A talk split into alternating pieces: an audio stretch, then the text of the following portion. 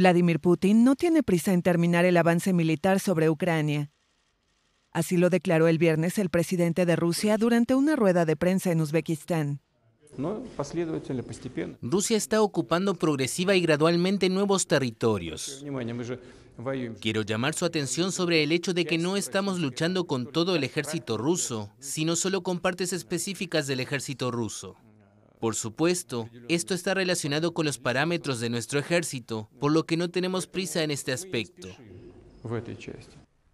Putin sostuvo que la estrategia de las fuerzas rusas no cambió pese a las importantes contraofensivas del ejército ucraniano en el noreste y en el sur del país. Reiteró que el objetivo clave sigue siendo la liberación de todo el territorio del Donbass, la cuenca minera del este de Ucrania, formada por la región de Lugansk, controlada por el ejército ruso, y la de Donetsk, parcialmente ocupada por Moscú.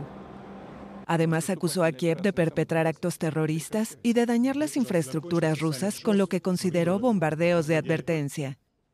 El Kremlin prohibió oficialmente el envío de reclutas al frente y rechaza llevar a cabo una movilización general en el país.